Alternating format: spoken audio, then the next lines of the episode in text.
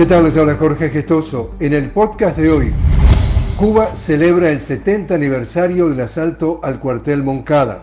Se tiene previsto que en horas de la mañana de este miércoles se lleva a cabo en la provincia de Santiago de Cuba el acto central por el 70 aniversario del asalto a los cuarteles Moncada y Carlos Manuel de Céspedes, suceso que se considera el inicio de la lucha contra la dictadura de Batista que culminó en 1959 con el triunfo de la revolución encabezada por Fidel Castro.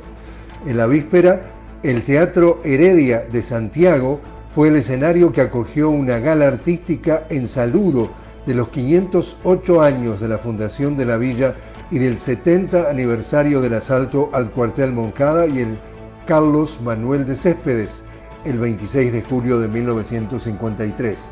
En esta actividad, se expió la presencia del presidente Miguel Díaz Canal, entre otras autoridades. En Ecuador, el presidente Lazo decretó el estado de excepción en todas las cárceles del país en marco de una enorme ola de violencia.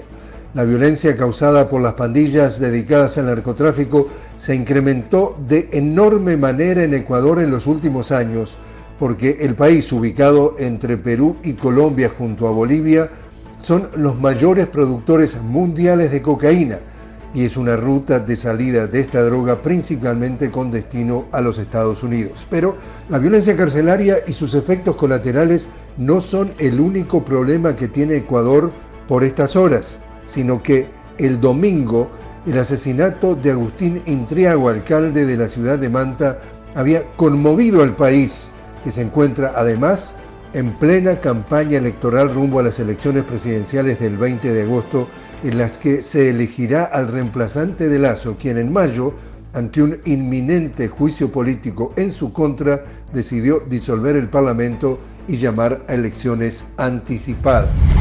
Y en la provincia de Jujuy, el gobierno federal del presidente Alberto Fernández va en contra del gobernador de la provincia de Jujuy, Gerardo Morales, y presentará ante la Corte Suprema de Justicia que se declare inconstitucional la reforma judicial que inició entonces el presidente de esa provincia al norte del país.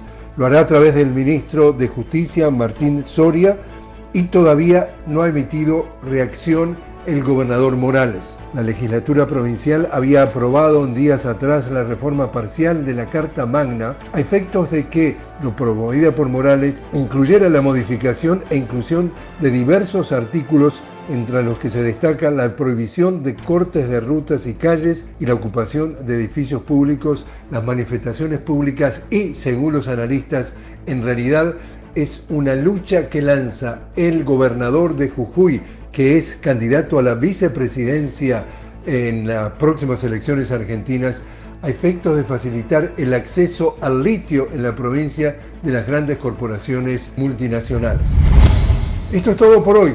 Los espero mañana en otra noticia con Jorge Gestoso. Hasta entonces.